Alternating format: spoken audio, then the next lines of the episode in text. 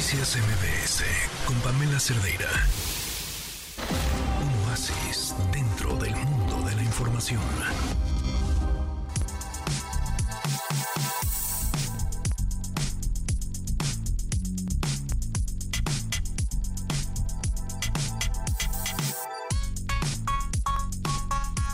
Son las 4 de la tarde ya con 57 minutos. Bien, eh, estaremos abordando diversos temas. Más adelante ya les decía, tenemos eh, una conversación, un enlace con la titular de este espacio, Pamela Cerdeira, que nos estará hablando del tren de alta velocidad en China. Ella anda de aquel lado del mundo y será muy interesante escuchar eh, la información que nos tenga que decir. Ahora damos paso a este oasis, el estreno de la película Después de la muerte. Y para hablar del tema, saludo con mucho gusto en la línea telefónica a Rodrigo Aved, él es actor.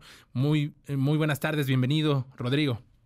Hola, ¿cómo estás, Adrián? Mucho gusto, te mando un abrazo, saludos a todo tu auditorio, ¿cómo están?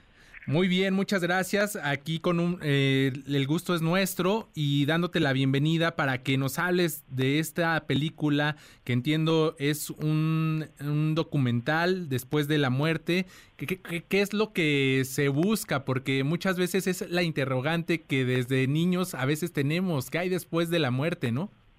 Exacto, mira, es un tema que le, le compete al ser humano, a cualquiera, a cualquiera que haya vivido.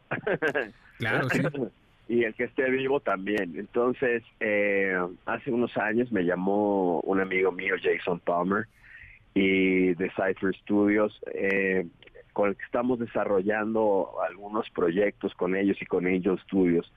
Y en ese momento que estábamos desarrollando, eh, me, me, me, dice que va a filmar esta película y que necesita alguien que le ayude a producir en México. De inmediato contacté a mi gente en Baja California, eh, Lugo Mesa Silva, se encargó de ser la productora en línea en México, y todo el equipo y el roster de, de personas hipercapacitadas en Tijuana filmaron parte de esta película. La verdad es que el resultado pues ha sido increíble, ¿no? Es una película que el año pasado se estrenó en, el mes de octubre en Estados Unidos, se convirtió en el docudrama más taquillero de la historia. Y ahora llega a México este primero de febrero, eh, en más de 350 salas, a hablarnos de hacernos esta pregunta de qué pasa después de, de, la, de la muerte. ¿Hay un lugar a donde se va? ¿Es la nada? ¿Es el vacío? ¿Es una vida nueva? Y eh, aquí están en base a cuatro autores de bestsellers del New York Times, eh, eh, los testimoniales de ellos y de algunas otras personas que dicen que han tenido una experiencia cercana a la muerte y que han logrado volver de ella. Todo hasta ahí puede ser una fantasía, un cuento y hasta un muy buen libro, pero cuando la ciencia entonces sustenta sus testimoniales, entonces ahí se cambia. Tenemos entre, varias cosas, tenemos eh, un testimonial de una, de una persona que estaba conectado, eh, completamente monitoreado, estaba grave, y de pronto antes de declararlo muerto, el corazón falla, el cuerpo falla, pero la mente sigue. Entonces dicen, ¿cómo? A ver, ven que su, ven que su cerebro sigue funcionando, y que las lecturas son como cuando estás vivo y estás caminando y hablando y corriendo y comiendo y riendo. Y entonces dicen, espérate, es que este hombre todavía está teniendo actividad mental. El hombre regresa un minuto, minuto y medio después y cuenta su experiencia. Pero entonces tienes personas de diferentes contextos, tanto religiosos como culturales, en toda la historia, en todo el documental, en donde pues convergen en, una misma idea y en una misma, en un mismo sentir, y pues es que hay algo después de la, de la muerte. Por supuesto, creo que esa es la incógnita a despejar del, del ser humano o de quien ha vivido o de quien vive, como lo mencionabas. Eh, ¿qué, ya, ya lo decías, es, es para todos, ¿no? Los que estamos viviendo, pero ¿hay un público específico al que vaya dirigido este documental recomendado para alguna edad en específico en adelante? Mira, yo creo que va, va, dirigido a todas las personas que de pronto sienten que han perdido la esperanza en la vida.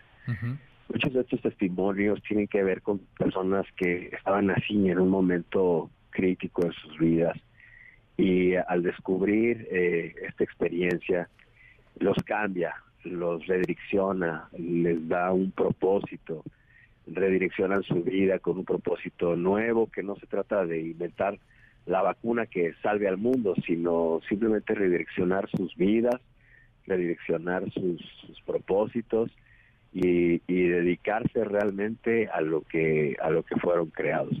No va dirigida especialmente a nadie, no tiene una porque te digo que tenemos gente de todo de todas las culturas dentro de la historia y pues es para todos porque uno de cada uno eh, va a morir, ¿no? Pues una de cada una persona. Todos. estadística exacta. Todos tenemos algo garantizado al nacer y es, es la muerte, ¿no? De, esa no podemos escapar. Rodrigo, ¿cuándo se estrena aquí en México ya para despedirnos?